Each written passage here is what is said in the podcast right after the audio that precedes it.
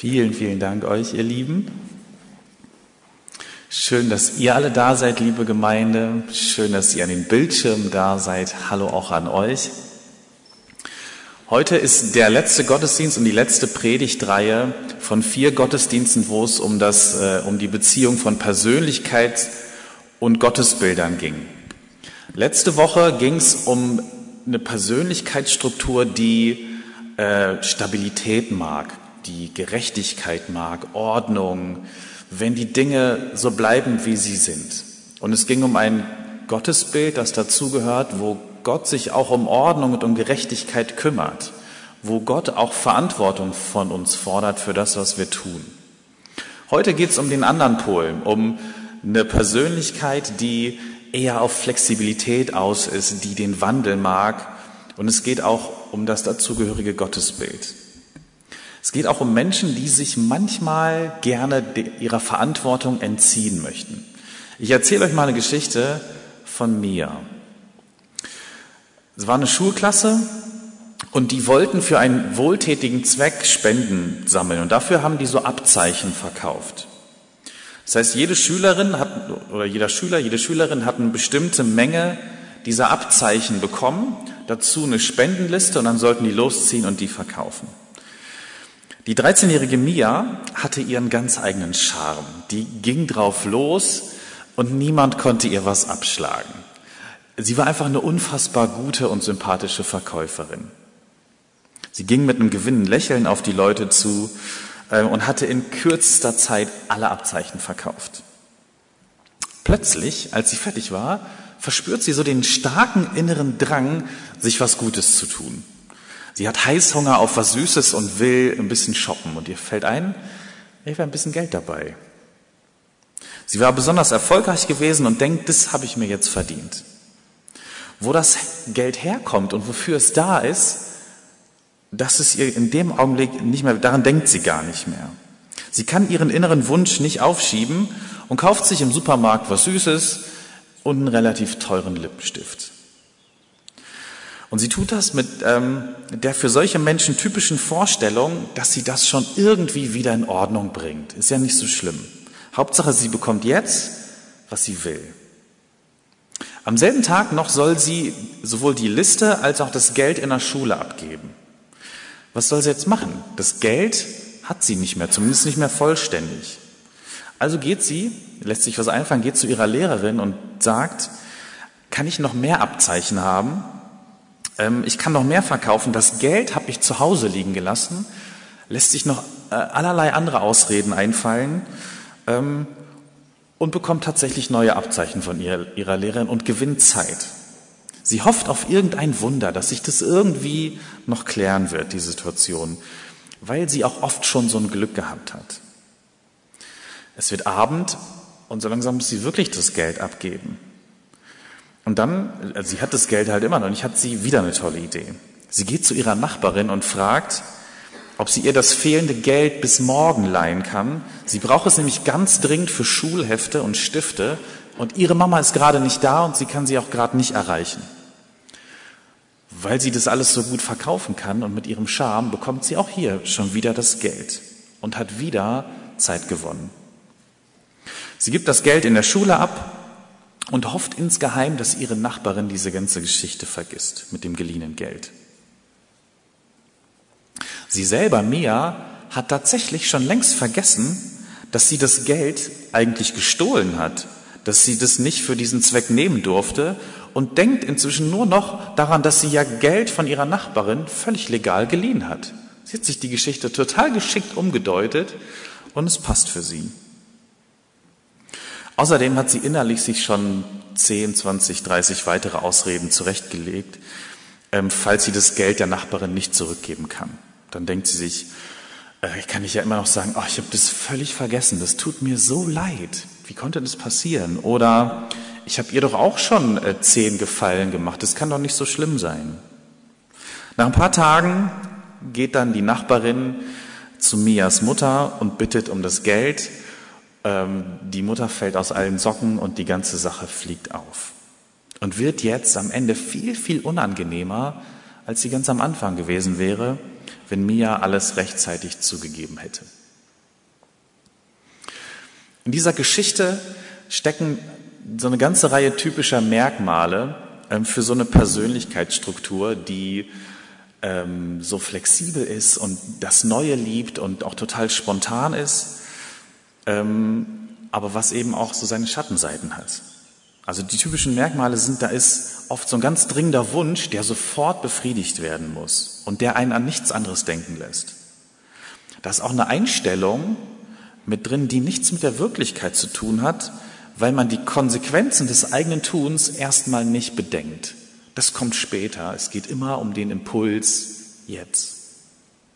Auch typisch ist, dass man Zeit gewinnen will oder auf ein Wunder hofft, dass sich die Dinge schon irgendwie regeln werden. Typisch ist auch ein totaler Einfallsreichtum und eine Geschicklichkeit, sich diesen Konsequenzen immer wieder zu entziehen. Auch die Fähigkeit, eine Geschichte total umzudeuten.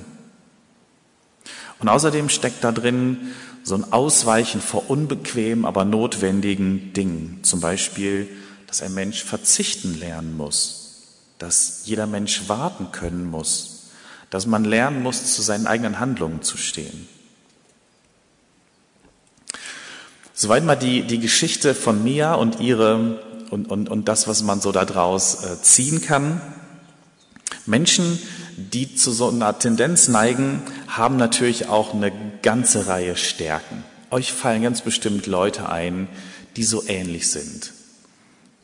Solche Menschen sind oft eine totale Bereicherung für alle drumherum. Den Alltag, mit denen kann man Spaß haben. Es ist eigentlich immer lustig, es passiert immer irgendwas.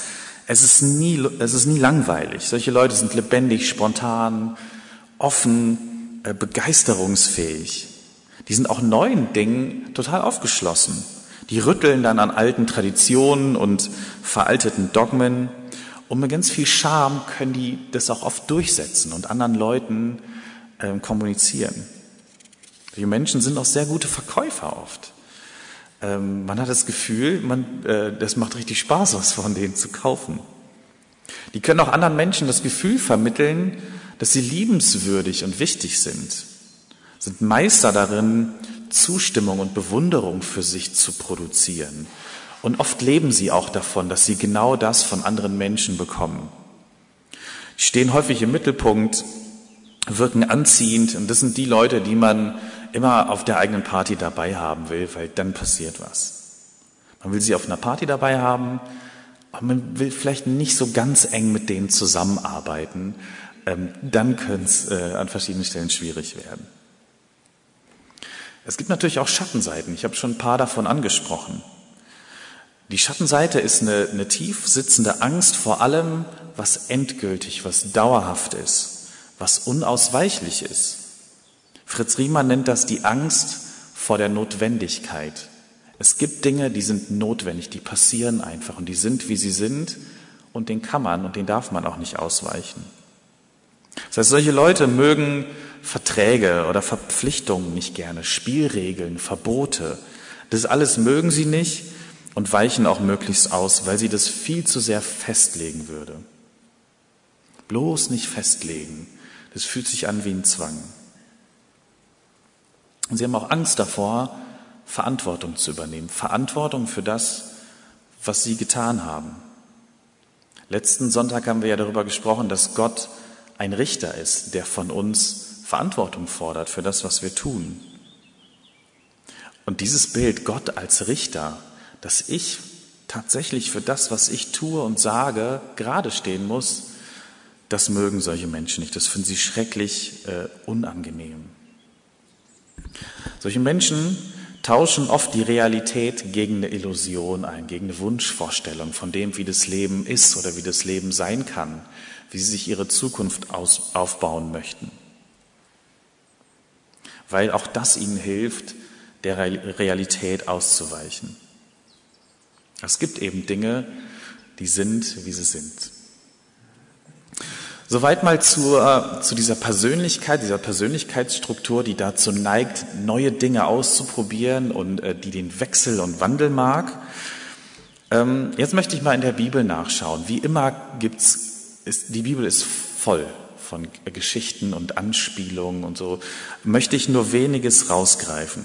Ich möchte euch heute von Mose erzählen und mal auf die Geschichte von Mose mit dieser Brille draufschauen, dass Mose auch so ein Typ gewesen sein könnte. Mose war ein hebräisches Kind, das von der Tochter des Pharaos gefunden und aufgezogen wurde. Und Mose war von Anfang an so ein Grenzgänger zwischen den Kulturen, zwischen den Völkern. Ähm, er war in der Kultur der Ägypter zu Hause, aber auch in der der Hebräer. Er wusste, dass er von da kommt. Er kannte den Reichtum als Sohn ähm, der Pharaonentochter, wusste aber auch, dass sein Volk versklavt ist. Und das hat mit Sicherheit Unsicherheiten und auch Spannungen in ihm hervorgerufen.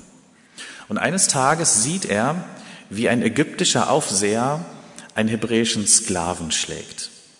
Und Mose vergisst sich völlig, folgt seinem starken inneren Impuls und schlägt diesen ägyptischen Aufseher tot. In dem Augenblick hat er mit Sicherheit nicht über die Konsequenzen seiner Tat nachgedacht, sondern hat es einfach gemacht, weil er so aufgebracht war. Es gibt für ihn auch gar keine Ausreden. Er braucht gar, gar nicht lange Ausreden suchen, weil er beobachtet worden ist.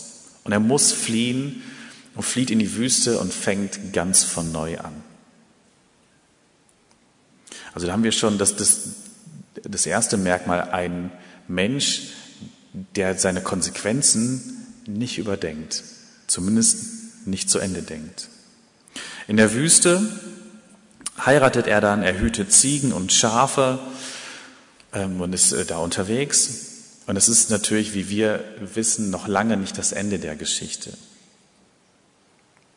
Er kommt irgendwann in der Wüste an einen brennenden Dornbusch und erfährt da eine Berufung von Gott. Gott sagt ihm, geh zurück nach Ägypten und hol mein Volk daraus, befreie es. Mose möchte das auf gar keinen Fall.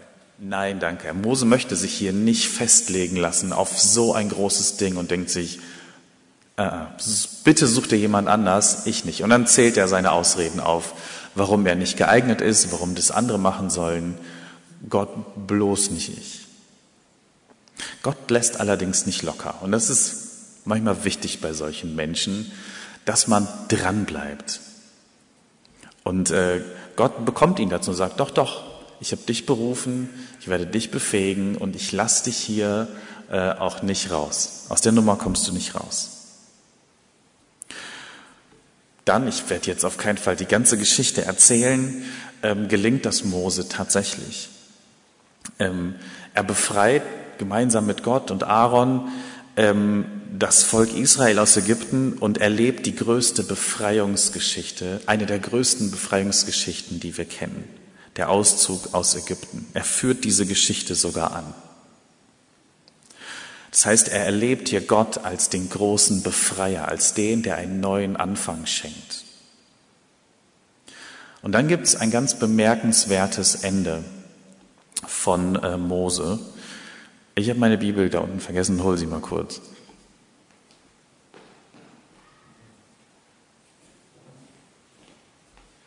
denn das möchte ich euch vorlesen. Also, es gibt ein bemerkenswertes Ende dieser Geschichte ähm, von Mose. Und zwar lese ich euch das mal aus 5. Mose 34 vor. Mose ist 40 Jahre mit dem Volk dann durch die Wüste gezogen, immer mit dem Blick auf das verheißene Land.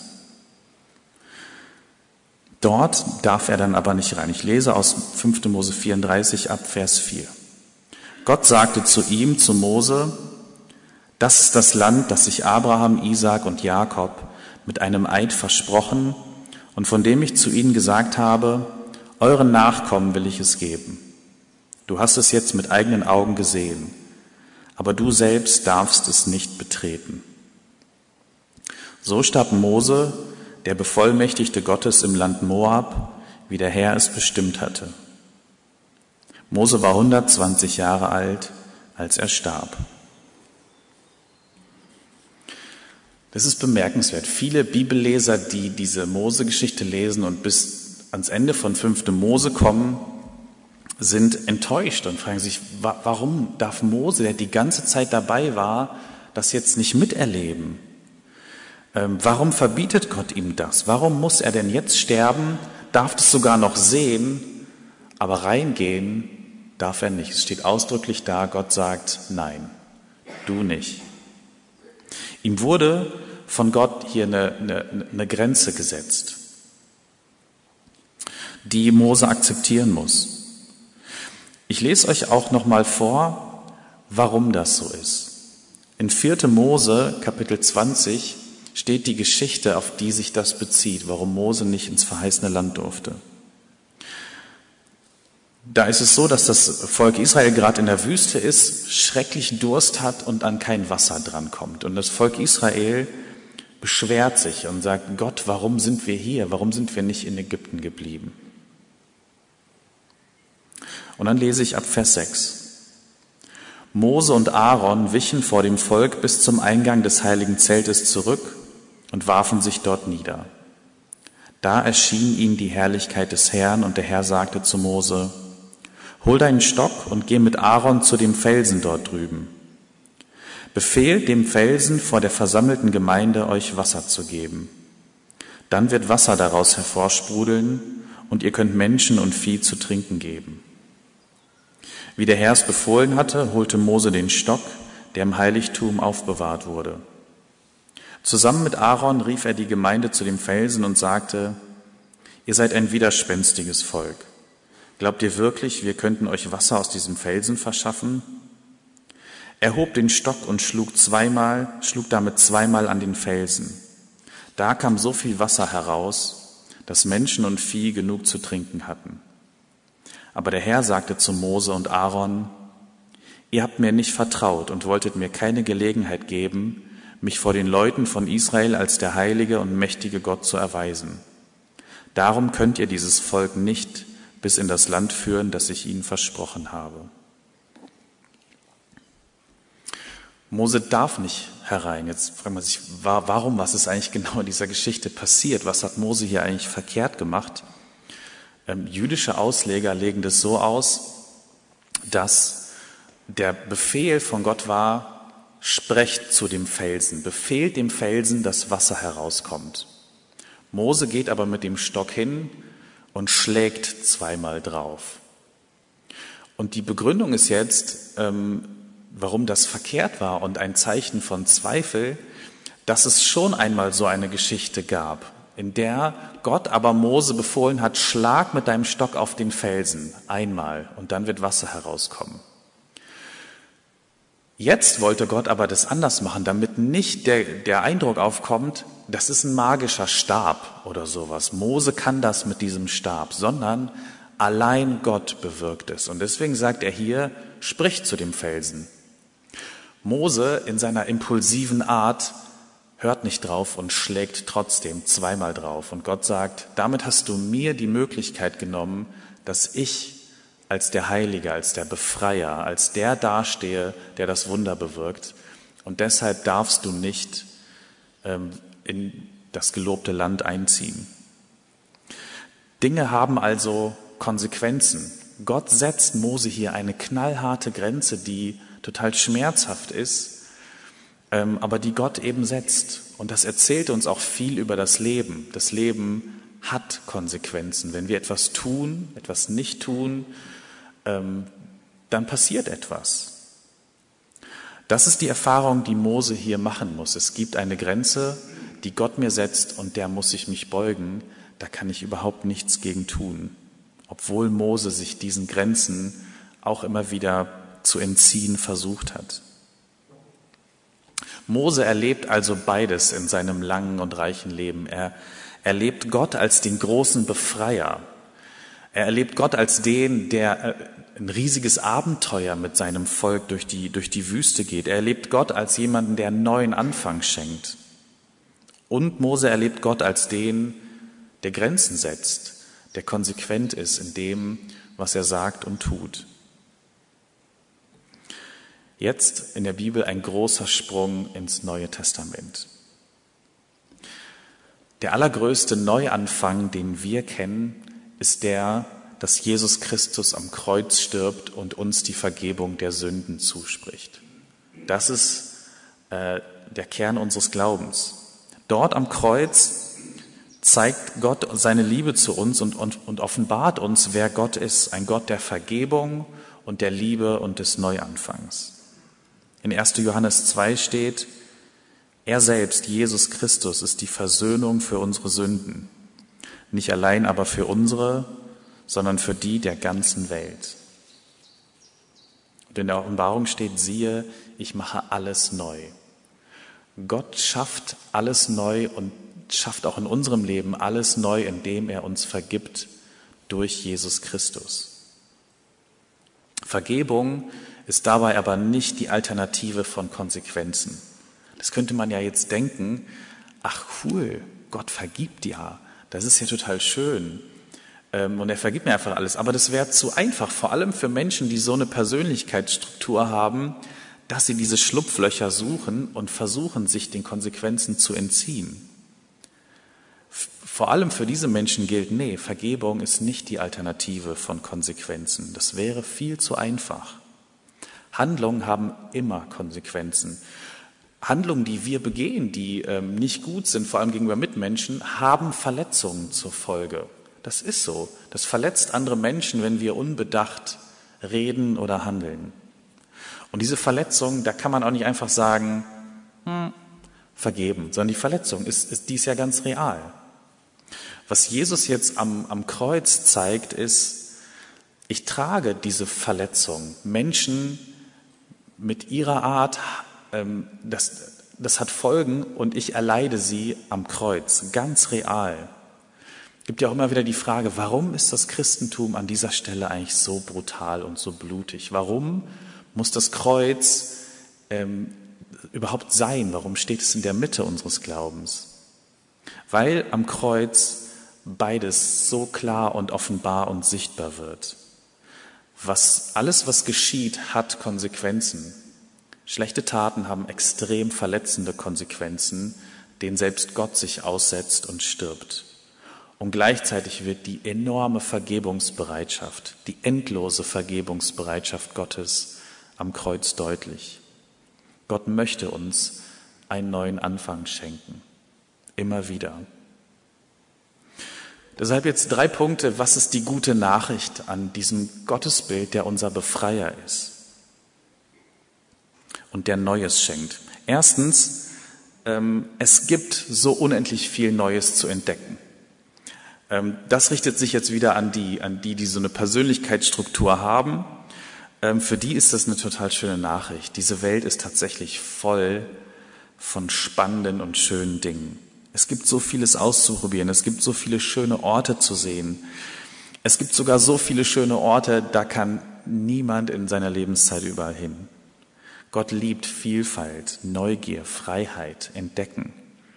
Und diese Welt, die er geschaffen hat, bietet uns das alles.